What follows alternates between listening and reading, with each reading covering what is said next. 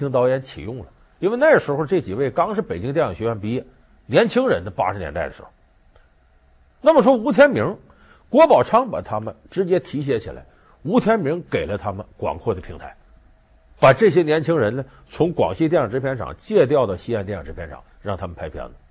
说他们是怎么认识的呢？这个机会非常偶然。一九八四年呢，这个吴天明呢拍自己的片子，这片子很有名，叫《人生》。呃，现在很多年轻人没看过，像我这么大的，会比我大的，百分之百都看过这个片子。我不去南京了，我去给你当农民。我我爱你，我不能没有你。亚萍，我不值得你做这样大的牺牲。我知道，你对我的感情是真挚的，我很感激你。不过，经常讲，我更喜欢乔振。拍这个人生的时候呢，就是在这个西安电影制片厂嘛，在这个陕北取景，在外景地正拍着的时候，有一个副导演来找吴天明，说是有几个小同行，有事求你要跟你见个面。说哪儿的小同行？广西电影制片厂，来仨人。吴天明说那。见见吧，有什么事找我？这三位进来，领头是个大高个、浓眉大眼的，长得挺精神。谁呢？陈凯歌。后头跟一个精瘦的，脸上一棱一角的，也看着跟兵马俑似的。张艺谋。在后边有个搞美工的，叫何群。说吧，求我什么事？他说：“吴厂长，我陈凯歌打头先，说吴厂长，我这我们这不要拍这片子，得在陕北取景吗？我们到下边看了一下，我们也没有车。”就坐着客车，有的地方都不通车，我们得走，坐着牛车去看去。一看，凡是好景的地方啊，都太偏僻，我们干不起，也没这经费，所以转一圈呢，我们想求您了，能不能把您这个掌握的资源，这个外景地借我们使使，我们好拍这片子。在你是坐地户啊，你给我们协调协调。吴天明说：“这几个小兄弟一看身上破破烂烂的了，还行，你们真有点电影人劲头，能吃苦。”后生可畏啊！这帮孩子不容易。他真要是没有空间的话，我给他创造空间。就吴天明非常爱才，当然这个时候吴天明并不知道这三个人最后拍出来这个黄土地能够获得这样的成功。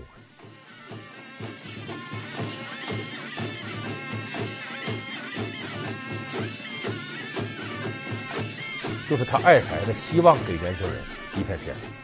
那后来吴天明呢，也是这样做的。知道这几位呢，挺费劲的，把他们借调到西安电影制片厂，就我这儿有拍电影名额，但是这个事儿在当时啊得罪人，怎么得罪人呢？这个西安电影制片厂呢，吴天明是一九八三年当上厂长的，这厂长是怎么来的呢？大伙投票选的，就说明吴天明呢有办事能力，业务强，而且人缘好。大伙是希望他上来呢，能够改变西影厂的落后面貌。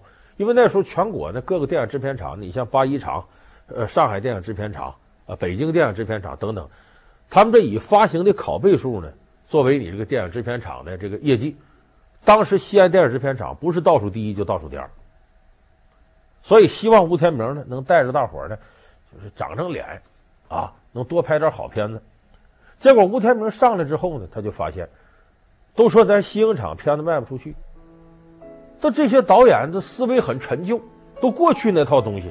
你现在人不爱看你这个，因为这个导演这个事情啊，他不像别的工作，他对一个人的要求比较全面。你包括他的人品、他的胸怀。真正的好电影不是耍花招耍出来的，那是实打实的要拼，要拼内涵，要拼一个人内在的东西。所以吴天明就确定了一个方针，大力扶植年轻导演，引进新思维，拍有时代特色的片子。可是他这么一弄呢，就得罪了很多老同志。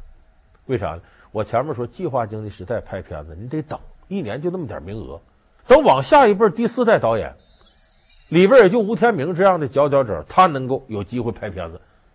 其他他同辈的人，都很多人拿不到这个机会。更别说张艺谋、陈凯歌这样从广西来的外来户的第五代导演，而且当时全国其他电影制片厂都一样，北京啊、上海啊、八一都如此。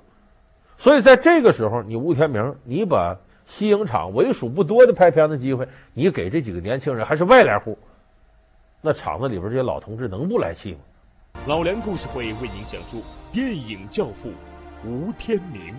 老梁故事会是由中国酒魂汾酒独家冠名播出，尤其是用张艺谋，为什么呢？你用陈凯歌，他管是广西调过来哪儿来的？他毕竟是导演。张艺谋当时不是导演，张艺谋是黄土地的摄像，他摄像出身。所以你这个拍片的这个机会，你说你这个给了陈凯歌也行，给张艺谋他一个摄像，说当时从什么时候开始给张艺谋拍《红高粱》的机会呢？这是从另一部片子吴天明拍《老井》。老井这个片子呀，就我建议电视机前观众朋友，哪位要是没看过，拿过来看看。咱村就你们这几个高中生，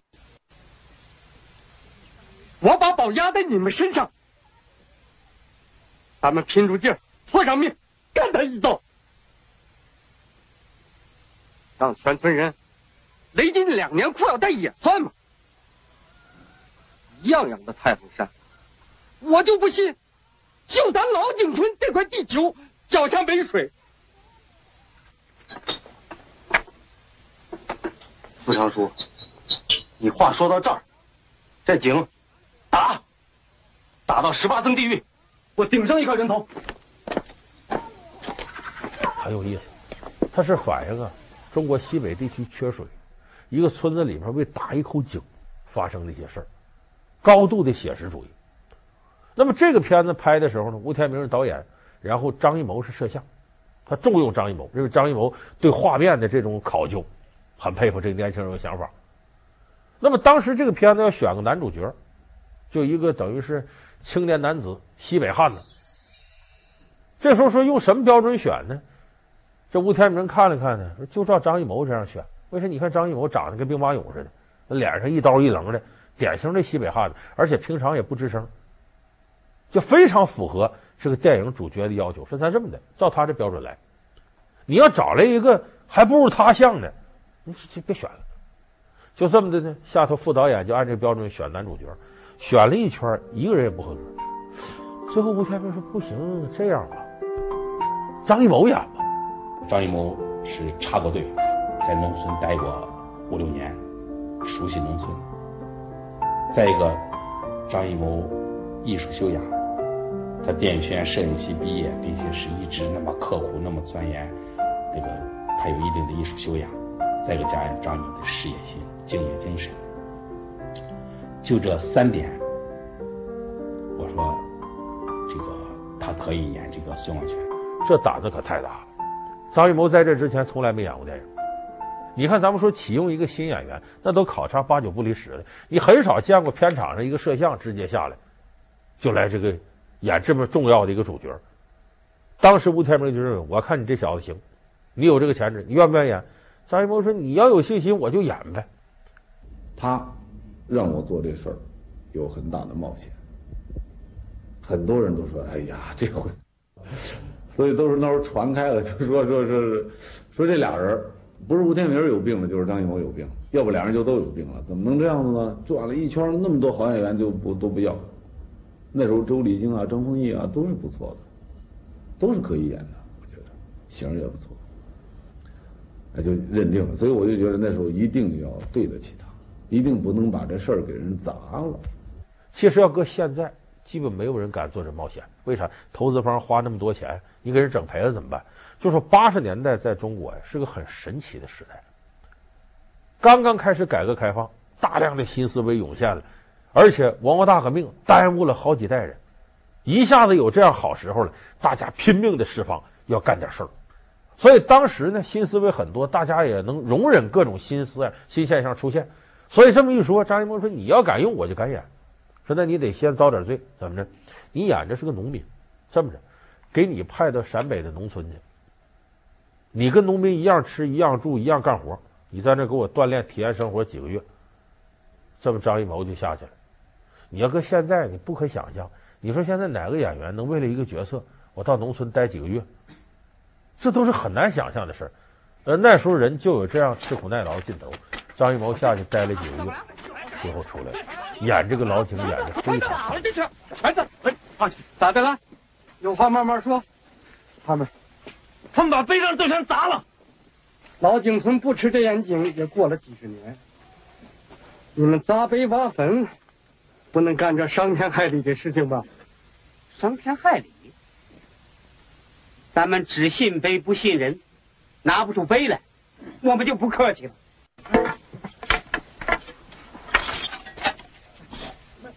看，不看，有狗屎！看他能把咱横吃竖饿了，天井！好啊，几十年不打械斗了，他死的还不做鬼嘞！打！成功在什么呢？获得了当年的金鸡奖、百花奖的最佳男主角。而且我告诉大家，咱们说中国的这个男演员，在国际 A 级电影节上获得的第一个影帝是谁获得的？有人说是不是葛优啊、姜文啊这几个人？不是，第一个是张艺谋，他就凭着这老井在东京国际电影节上获得了最佳男主角，这片子也是最佳影片。在这个成功了之后呢，张艺谋就跟这个吴天明商量，我想自个儿拍片子。吴天明说好啊。他说：“你这能力完全够啊！你要拍什么呢？”这时候他把剧本拿出来，什么？根据莫言的小说，莫言就后来得诺贝尔奖这个莫言的小说《红高粱》。可问题是呢，张艺谋等不了了。说这个电影，假如我们要八七年秋天拍的话，这红高粱这高粱哪来呀？考察了山东、河北、陕西多个地方，那高粱都不合格。说不行，咱种吧。种高粱那不是上嘴唇碰下嘴唇，你得钱，还得跟当地协商。后来这莫言呢，到他老家山东高密，给张艺谋做当地政府工作，给我划出一块地，我们在这种高粱。这事儿倒解决，那种高粱的钱呢哪儿来？这都得剧组经费。说那就就批经费呗，哪有这么干的？那边正审查这本子呢，过没过都不知道。你敢先把钱花出去，这不吃了熊心吞了豹胆了吗？吴天明就敢。这个程序一般很漫长，需要半年甚至一年的时间。你要按照这个程序去走，红高粱就就就没了，就是基本上这个没有按牌理出牌。当时就说张艺谋说从高密回来了，说高密现在根本没有高粱，几十年都不种高粱，说到哪儿去拍高粱去？说你这你现在不种，秋天怎么拍呢？后来我一想，那就先干吧。天门就找我，就说：“一毛，你这样的，现在收回来后，他说你悄悄的，他给了我几万块钱，拨了几万，说你悄悄的，什么都别声张，就悄悄的进村，你先去种高粱，这边事儿我来慢慢码平。所以那时候还上不去呢，所以我们就悄悄的拿着几万块钱，我记得很深，大概是五万块钱吧。我们拿着五万块钱，悄悄的到了高密，先去种高粱，布置农民种高粱，种了一百多亩、二百亩高粱。”然后他这儿在马平这些事儿，他就一直顶这个压力，后来就把这个戏推上去。你说这个万一这本子要上级单位审查通不过，这可怎么办？弄不好都得说他贪污挪用公款。所以吴天明顶住这压力，这才有张艺谋八七年拍《红高粱》。哥几个，十八楼，来来，十八楼一条过啊！一九八六年，西安电制片厂投资，由张艺谋第一次作为导演执导了电影《红高粱》。然后大伙儿哦起来一走啊，实拍，好了吗？老刘，预备，开始。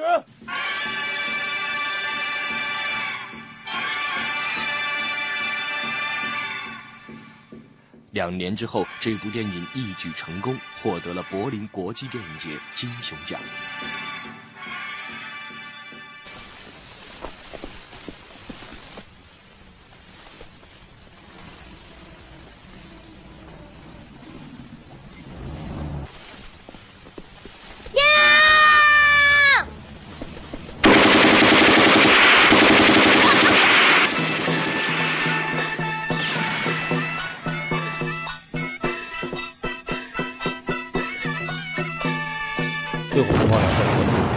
那成了张艺谋一个里程碑式的作品，所以就说吴天明当初确实这胆子比窝瓜都大，真是支持这第五代导演，在他托举之下呢，第五代导演在他手里百花齐放，百家争鸣。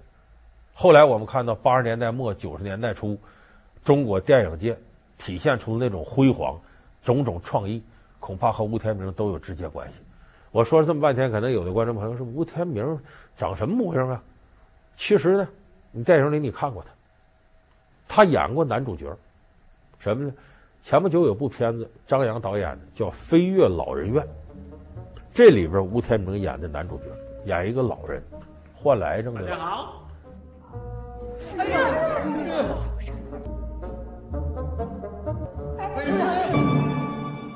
这个《飞越老人院》呢，你听着跟那个呃美国达斯汀霍夫曼的片子什么《飞越疯人院》的什么似的，跟那个差不多。他的意思就是什么呢？这个老人呢，在老年公寓里边。这儿女呢也不常来看，老年公寓里边呢，这些院长啊、医生啊，就很怕老人出事儿，儿女不答应，所以呢，对老人管的又不能上这儿，又不能上那儿。在这种情况下，这些老人渴望在生命即将走向尽头的时候，能够有一个自由自在的天地，让自己了却人生的一些愿望。我连一张属于自己的床都没有，我活着。我还有个什么意思？我就是不想死在医院里头，浑身上下插满了管子，甚至连个亲人都没有。你们什么时候真的想过我们呢？我不能带着怨恨离开这个世界。我们能照顾好我们自己。咱们从来就没离开过这儿。我甚至每天都想趁着我还活着，走出老人院。去看看外面的世界，去看看我想看没看着的地方，死了都不冤了。所以他们想呢，飞越老人院嘛，跑出去干点自个儿的事儿。就这么底下明修栈道，暗度陈仓，整了台车，后来偷偷的从这个老人院跑出去了，然后这一道往天津奔赴。这一路上还发生了一些浪漫的故事，老人很开心。到了天津那边，到电视台把节目录完了。老人的心愿完成了，所以这个片子其实是反映我们对自由的人性、对浪漫的这种追求。所以这里边吴天明的演这老头演的入木三分，是非常到位的。那咱们这期节目最后呢，大家一起来看看这个可爱的小圆脸老头在片子里边有何等精彩的表现。